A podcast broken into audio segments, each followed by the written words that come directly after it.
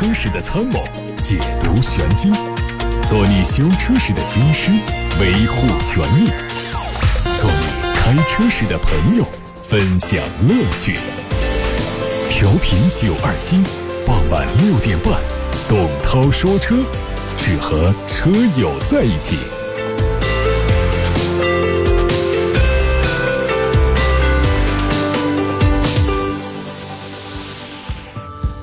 各位正在收听的是董涛说车，我是董涛。看新闻，昨天宝马集团董事长克鲁格发布了他们的新计划。从四月份开始，宝马 MINI 以及劳斯莱斯品牌汽车业务部将整合为一个部门，这个部门被命名叫做 C 部门，C 代表了消费者。他指出，从2016年全新第一战略公布到2025年，宝马一直在按照三步走的构想布局，其中2018年、2021年和2025年是三个重要的里程碑。最近，雷诺日产三菱汽车联盟宣布推出量产版新平台——联盟智能云。它是联盟和微软合作的一个最新成果，可以为联盟成员公司在全球近二十个市场上销售的汽车提供网联服务。使用网联盟智能云技术的车辆可以无缝接入互联网，还能提供增强型远程诊断、不断部署软件、固件更新以及信息娱乐服务。东风雪铁龙新款 C4L 将于三月二十八号上市，它的大灯内部采用新布局。头灯的内部一大一小两条 C 型的镀铬装饰形成隔断效果，尾部更新了四边形的排气管，内饰比较简洁，中控台是横置，配备了大尺寸的中控屏，仪表是双筒式，方向盘是全新的三幅造型。北京现代全新胜达已经开启预售，预售价格二十一万二千八到二十八万八千八，它采用了分体式的大灯组，上方的大灯比较狭长，车身的侧面线条比较平缓。得益于贯穿式的尾灯，尾部也很有层次感。车长四米九三，轴距两米八六五。车内运用了很多软性的材质，可以看到全新造型的仪表，更加运动的三辐式方向盘，悬浮式的大尺寸的中控屏。动力是全新升级的二点零 T，最大功率两百四十匹，匹配八速手自一体。部分车型会提供智能四驱。再看福特的消息，最近福特的官方账号在社交媒体上发布了一张发蓝色光芒的小马车标。这很可能是福特曾经宣布推出的全新电动 SUV 的车标。这款车采用全封闭的前脸，利用车头的线条勾勒出大嘴造型，整个前脸的线条很丰富，保留了肌肉车的原始质感。尾部延续了野马经典的竖条尾灯的造型，车顶的造型更加圆润。新车将会和全新的福克斯共享 C2 平台，采用前轮驱动，续航里程可达四百八十三公里，预计在二零二零年上市。今天，比亚迪正式对外发布了他们的 E 系列，并且指出 E 系列诞生于 E 平台，和王朝 EV 系列同源并行。不同的是，E 系列更注重的是品质、性价比、新智行体验；王朝 EV 系列更加注重的是技术和性能体验。我们今天先看到的是来自于微信公众号的后台，有位网友说，奥迪 4S 店扣押汽车合格证不给，说是公司流程需要十个工作日才能从银行拿出来，这合理吗？这个不合理。根据我们的汽车销售方面的法规，包括我们的这个消费者权益保护法等等这一套东西来说的话呢，这个合格证是商品的一部分。我们交了款之后给到的商品是不完整的，那么店方是有责任的。只能说现在的大的这种行情下啊，这个大的潜规则都是。大家都在贷款，说的是 4S 店的这种贷款提车，那么这个合格证是压在银行，压在银行之后呢，需要款到位之后，银行把它给出来。所以如果时间比较短的话呢，我比方说两三天，最长不超过一周，不影响咱们上上牌照的话，我觉得大家宽容一点，毕竟都不容易。但是你说我得十个工作日，而且说是公司规定，说这就是合理的。那就是你过分了，那就是这 4S 店过分了啊，这就不对了。就你首先你得承认我错了，但是我希望取得你的谅解，能够理解。我过几天这款一还到银行，银行就还给我合格证，我就把合格证及时的通知你来取，或者我给你送过去，不影响你这个临牌的有效期之内啊，赶紧去上牌照，尽量的减少咱们消费者啊开着一个这个保险呐、临牌呀各方面。这个都有缺失的车在路上，所以这是我对这个扣合格证的一个基本观点啊。短期内大家宽容一下，但是呢，这店方呢要有一个好的态度和说法。希望讲解一下新能源汽车的类型、工作原理都有哪几种，国家对各类型车的优惠政策又是怎样的？现在的这个优惠啊，这个优惠政策呢是在退坡的阶段，啊，原来在高峰的时候厂家都很高兴，那我们消费者也很高兴，但是现在呢仍然是有补贴，补贴的力度弱了，而且各地区的情况也都不一样，有国家补，有地方补，然后呢，现在主要还是针对的是咱们的这个纯电动车的补贴，嗯，然后这个在这个新能源车的划定范围上呢，在一九年也出现了新的变化，像这种这个。油电混合的已经不划到新能源车那儿去了，新能源车就指的是纯电了，就比较干脆了。那么新能源车呢，就按照我们传统的人们印象当中的概念呢，大概就是第一纯电的，第二呢就是强混的，啊强混的它就需要插电来充电的这种，还有弱混的就不需要充电的，但是它也有这个电机，它回收了。汽车行驶过程当中产生的多余的能量，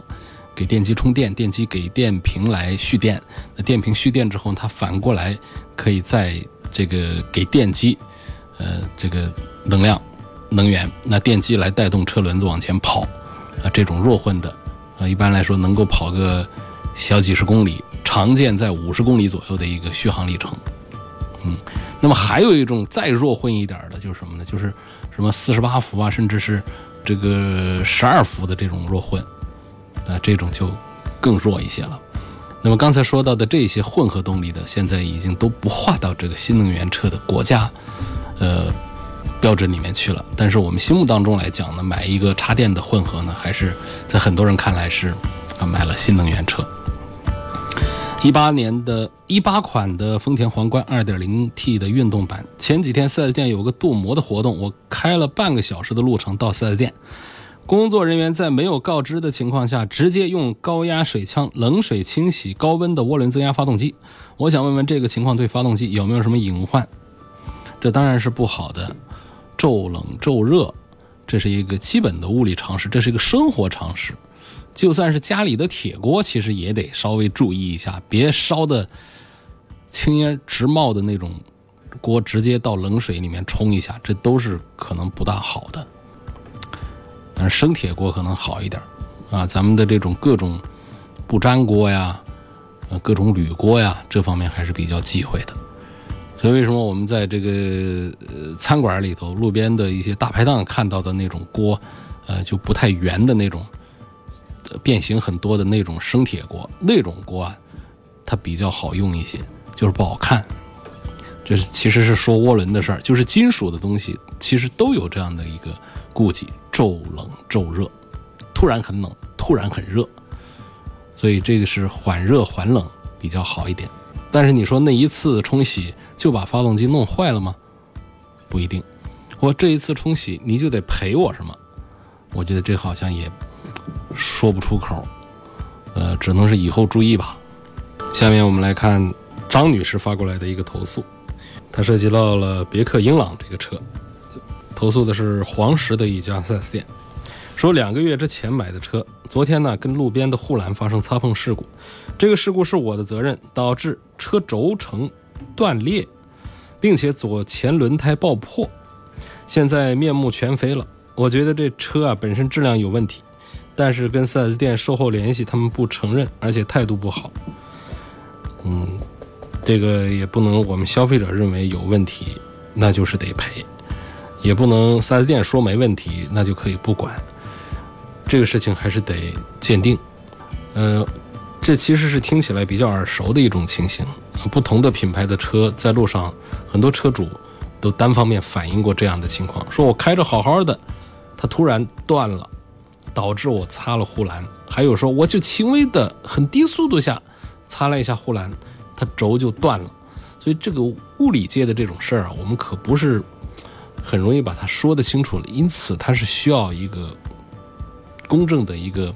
检测结论的。那么这个结论呢，我们又很熟悉，就是往往四 S 店的技师过来一检测，认为这不跟这跟我们没关系。所以在这种情况下，我们消费者应该怎么办呢？就是要找到质监局。啊，那质监局它在各地呢都会有一个专家库，汽修专家库。这些汽修专家库的专家可以对你这个车的问题做出一个鉴定。他作为一个这个第三方的，他不代表 4S 店，也不代表我们消费者，呃，代表的是咱们的国家机关做出的结论。这个结论更有维权的证据效力一些。所以张女士这个情况，恐怕还是得向这个质监局求助，啊，请他们的这个。技术专家，其实这些技术专家就是各品牌 4S 店的，甚至有一些是社会修理厂的老师傅，在当地，呃，这个有备案，啊，名声比较大，然后手艺技术也比较好的这种老师傅们，会在这个库里面。你比方说，咱们九二七这个有一些汽修专家，就是在咱们的这个武汉市质监局的这个第三方鉴定委员会的这个呃专家库里面的。那么，请到他们来做鉴定，往往更有说服力一些。下面我们看到来自八六八六六六六六的提问，有问驾驶感受、可靠性、后期维护保养方面对比一下雷克萨斯的 RX 两百和捷豹的 F Type。啊，你就是拿这个雷克萨斯的 SUV 来跟这个捷豹的一款跑车对比，那么对比的是什么呢？是驾驶感受，这可以说是相反的方向。你怎么可能拿一个雷克萨斯的？SUV，你就算拿这个雷克萨斯的一款跑车来跟捷豹的 F Type 同价位的来做 PK 的话，那雷克萨斯的也是输。所以这是这个驾驶感受当中这个操控方面。但是在舒适这个方面呢，那捷豹的 F Type 也就别跟这个雷克萨斯的 RX 比了，也包括了捷豹家的 SUV 跟这个雷克萨斯的这个 SUV 比比这个舒服的话，也还是比不过。所以他们两个车在驾驶感受上完全是两个不同的。方向，在可靠性方面呢，又出现了两个极端了。这雷克萨斯是业界有名的故障率低，啊，4S 店挣不着什么钱在修车上，也不是挣不着什么钱，就是因为故障来返修的，它其实都比较少，所以它的后期的，如果说是消费者这边付费的这种维修项目，它的费用都比较贵，也就是来一个算一个，这个几天不开张，开张管几天的这种，啊，所以它的故障率。仍然是从这个角度讲，它的故障率、可靠性还是比较好，故障率低。这是雷克萨斯。那么捷豹，那在圈里也是有名的小毛病多一些的。所以在可靠性上，这两个车是两个极端方向。后期的维护保养方面呢？那我刚才讲了，雷克萨斯的这个呃免费的期间比较长啊，项目比较多，但是一旦出现了，比方说事故维修。啊，或者说非质量问题的这个故障维修的话，那也不便宜啊。那么跟这捷豹的这车子也都差不多，所以这两个车呢，就是完全不同的方向。我们不能说谁比谁好，一个是轿车，一个是 SUV，这个不重要，最关键是一个雷克萨斯，一个是捷豹，所以他们的这个差异非常大，完全不是一个人群。我不知道这个吴先生为什么要呃关注把这两款车拿出来纠结对比，这其实没什么多纠结的。那下一个纠结呢是蒋女士，她纠结的是奥迪的 Q3 跟途观 L 这两个车。我们都知道现在它们价位都差不多了，但是 Q3 明显小很多。如果说家庭讲实用的话，那还是应该途观 L 的。那 Q3 的后排啊还是小的，它没法实用。比方说它这个接送一下小孩还可以，但是说作为家庭的常规用车的话还是不行。但这个蒋女士也说了，家里现在有辆轿车。那么补充第二辆车，可能它不需要空间很大的话，我向蒋女士推荐这个 Q3，logo 也很重要。我们不需要一个空间大的车的话，在二十多万的豪华 SUV 当中，Q3 其实是还是性价比很不错的一个产品。您正在收听的是董涛说车。在本周六的上午，我会带着对东风风神全新一代 AX7 这款车感兴趣的车友们。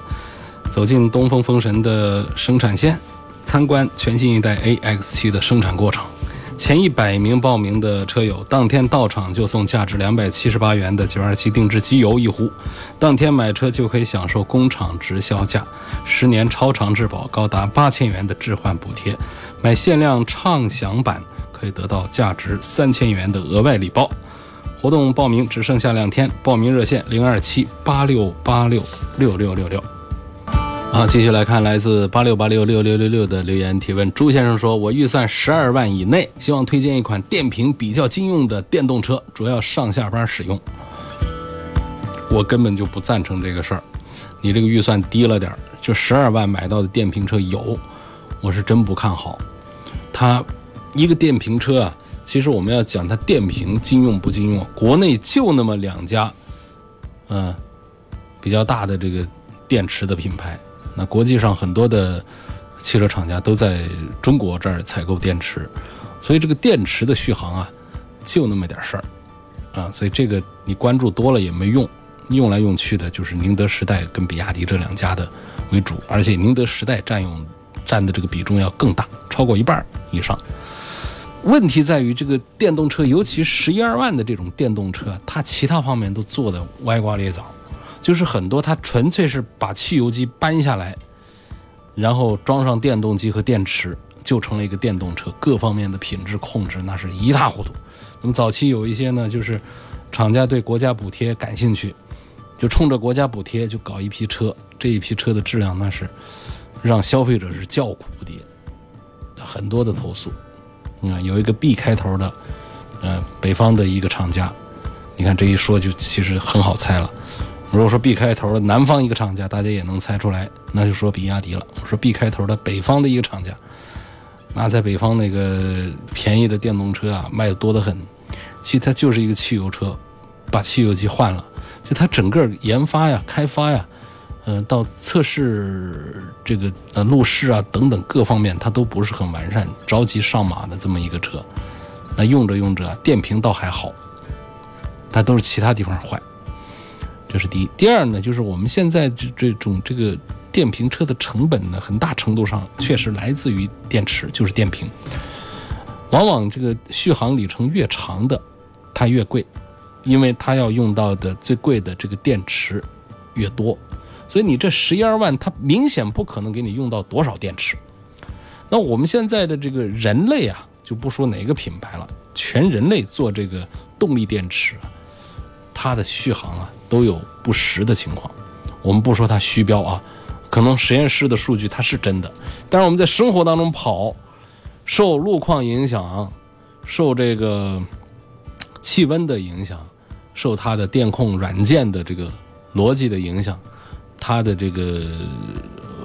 续航里程啊那是出入很大的。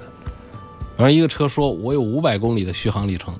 在冬天的时候。两百多公里没有了，没电了，你都不能觉得意外，你得接受这个现实。而能够续航五百公里的，一般来说电池的用量就比较大，所以这车一般来说就比较贵。你说你这十一二万的这个电瓶车，它电池一定小，再加上一个折扣一打，你说它能跑个百把公里的一个事儿，这就意味着。如果在冬天的话，它可能只跑几十公里，就意味着我们时不时的都得想着记着要充电，这会给我们的生活带来困扰。所以，不管是从这个续航来讲，这十一二万的电瓶车、电池车啊，这个纯电动车，还是从品质来讲，十一二万的电池车，我都不推荐买。问。保时捷卡宴的标准版跟帕拉梅拉标准版两款车，主要家用，一般两个人乘坐，呃，该怎么买？这个怎么买就看自己是喜欢轿车还是喜欢 SUV 了。卡宴卖的多一些，嗯，在这个驾驶的感受上呢，帕拉梅拉肯定是要好一点，就是这样，这个区别不出来。你对这个乘坐空间的大小的这种区别的话呢，这个不重要，因为卡宴的空间也不大，那帕拉梅拉的标准轴距版的空间也很小，只有长轴版的空间，呃，才比较行政一点，比较商务一些。如果只是两个人坐，对后排没有什么要求的话，实际上我可能稍稍的倾向于帕拉梅拉多一点，稍倾向于它多一点，买它一个标准轴距版的。呃，驾驶的这个性能都已经可以有点接近一些跑车的感觉了。然后呢，坐人呢也还坐得挺舒服。关键时候后排呢空间小是小，但是能够正常带人的所以它的实用性也比那些呃这个跑车啊，也还是要好一点儿。嗯，呃，卡宴这个车子呢，它不是说就不如帕拉梅拉，就是卡宴这个它作为一个 SUV 来说，它是另外一个方向，另外一种味道。嗯，所以从这个王先生的这个两个人乘坐这个角度来讲，这就进入到我说的另外的一个逻辑当中。同一品牌下，这个近似价格的轿车，我觉得要比它的 SUV 啊要划得来，不管是配置啊、做工啊、性价比各方面。所以从这个角度，我略微倾向于呃优先考虑帕拉梅拉。您正在收听的是董涛说车。现在我们看到的是来自董涛说车微博周四直播互动帖底下的留言提问。有位网友问说：五十多万，这个家里两个小孩儿，已经有一台车，想换个空间大一点的，这个出游用，纠结普拉多和五系。这个不用纠结，你是出游用的话，肯定应该是普拉多。这个五系啊，开长途啊，第一个是人不舒服不伸展，第二个是费用高，第三个是呢，出了毛病它不方便，不管是乘坐的空间还是装载的能力，包括通行的通过的能力，一个轿车怎么能跟一个 SUV 来比长途出游呢？所以，我猜这位朋友的心思是这样的，就是，呃，其实需要一个像普拉多这样的车来出游，但是呢，又嫌这个普拉多的品牌非豪华。那么在同样价位下呢，现在有宝马五系也挺喜欢，我想应该是纠结在这儿。那如果说这样一台像普拉多这么大小的车，它的品牌是豪华品牌的话，我想这位网友他就不会有这么纠结了。总之，我觉得在你这个情况下来看的话，我推荐普拉多多于五系。问保时捷卡宴跟路虎揽胜盛世版的优点和缺点。哎，这个对比优点缺点呢，其实也不是我，呃，太赞成的，因为他们确实无法取代。就是我们讲谁的性能好一点吧，保时捷快一点，这没有意义。还有说，这路虎揽胜它毛病多一点，其实这也没有意义。你看大家买那个路虎揽胜的，因为有毛病就后悔买它吗？因为听说亲戚朋友、同事买路虎揽胜出了毛病，所以我就不去买它吗？挡不住的。就他确实，他身上就有一种魅力，就跟我们身边有一些人一样的，身边认识的熟人，呃，发现这身上毛病一堆，他就有魅力，就觉得还愿意跟他玩。他这个路虎揽胜啊，他就有这本事，很厉害的，这个品牌溢价的能力也很强大的。所以你说对比了之后，我们不管是从配置啊、从机械啊、从品牌各方面，把这两个来分一个上下来，都是对谁都不公平。啊，所以这两个产品。呃我给不出一个结论来。之前听你说网上汽车交易平台不靠谱，除了某某车有破产的传言，其他几个有什么问题吗？我是打从这个网上的二手车交易平台诞生，也就这几年的事儿啊，都是资本运作，都是概念，嗯，然后打从我们扎堆的这种二手车市场。这个出现，我都觉得这个买二手车啊水很深。而现在我们能够拿到一些确凿的一些证据的呢，就是还是在一些网上的这个二手车交易平台上出的一些问题，所以它网络上的传播也更广一些。呃，不管是在价格上的套路、里程上的套路、车况上的套路，还有在费用方面的一些套路、手续方面一些套路，太多了。所以在我看来，不点名的讲，我现在还没有认可哪一个二手车的网络平台是完全靠谱的，因为从运行模式上讲，它都没有办法把刚才说到的几个毛病全都把它解决掉，甚至于说从运行模式上讲，更容易培养刚才说的这些毛病的膨胀，所以毛病会非常多，各种陷阱。好地面的这种园区，啊，二手车市场、二手车城等等那堆事儿，从模式上讲，这都是一个租赁地盘儿。那么这里头的经销商凭良心做事的有很多，然后坑蒙拐骗的多不多？那绝对不少的。就说一个调里程表这个事儿，不调里程表就是非常稀奇的事儿了。你一个二手车，你看，哎呦，挺新的，外观很漂亮，发动机盖里头一打开，哎呀，引擎盖一打开，里头啊锃亮锃亮的，这都是做了处理的。那进去一看里程表，哇，这都是个五年的车了，才跑了两万多公里，这主人该多爱惜啊！卖了，然后到 4S 店去一查，这车去年都是十万公里做过保养的，你说这里外这个差异多大？然后找到那儿，呃，说这里程表有虚标啊，或者调表了，拿他一点办法没有，家家户户这么做。所以我觉得这个二手车的买卖啊，不管是网络平台，还是这个咱们的这个各个地面的园区，各位一定要带着内行、高手、熟人，这个小心的、谨慎的进行交易。一五年的凯越自动挡，当车速六十码要变档的时候，车子会顿挫一下，发动机转速会突然飙到三千五，油松油门再加油呢，车子又正常。问是怎么回事？那多半就是变速箱坏了呗。变速箱在换挡的时候，这儿有一个断裂带，嗯，导致这个有一个空档，然后这个油门噌的一下就飙上去了，又下来，车子还带着一个顿挫，这个就不是发动机那儿的问题了。这就是变速器这边的问题，要去检查。自由光和 RDX 的对比，RDX 这个指的是本田的讴歌啊，埃库拉，跟这个吉普的自由光这一组对比当中，我觉得可能还是，呃，论性价比的话，我认可吉普的自由光卖的是真不贵，这么大个车，对，但是呢，这个。一个二十万的一个自由光这么大一个，